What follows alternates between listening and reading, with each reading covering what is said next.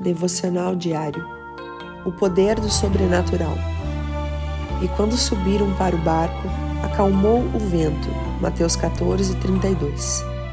Você sabia que as ondas do mar são produzidas pela ação do vento soprando e empurrando a água até gerar as ondas?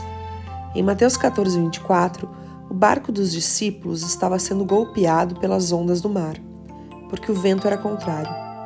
Quero fazer uma analogia com essas duas forças da natureza, o mar e o vento. O mar é tudo aquilo que se opõe às nossas vidas e são visíveis, e o vento, toda força contrária e invisível, soprando contra nós. De um lado, o que é natural, e do outro, o que é espiritual. Você conhece a sequência do texto. Pedro anda sobre as águas e observa as circunstâncias naturais. Começa a afundar, Jesus o segura pela mão e entram no barco em segurança. Devemos aprender duas lições. Primeira, as circunstâncias naturais são produzidas pelas sobrenaturais, ou seja, as ondas do mar que são visíveis são produzidas pelo vento que não podemos ver. O que os olhos naturais de Pedro viram foi o produto da força oculta que ele não viu.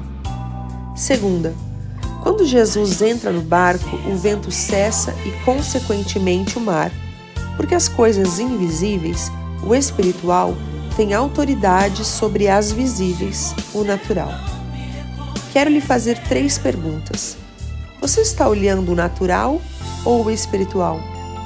Você está orando pela circunstância ou contra aquilo que é invisível e está por trás das circunstâncias? E a mais importante, Jesus está no seu barco ou você está sozinho?